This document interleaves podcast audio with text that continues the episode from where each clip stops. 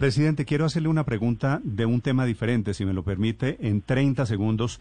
Si leyó el mensaje que le envió el expresidente Uribe en el reportaje que debió usted leer o le debieron contar que le dio al periódico El Mundo. Yo no, no leo eh, reportajes, Néstor. Yo estoy aquí enfrentando estas, estas emergencias, reactivando la economía del país y en eso estamos trabajando intensamente.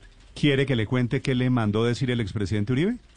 Déjeme, yo atiendo tranquilamente las emergencias y la reactivación de nuestro país, Néstor. Le mando un gran abrazo y muchísimas Bueno, gracias.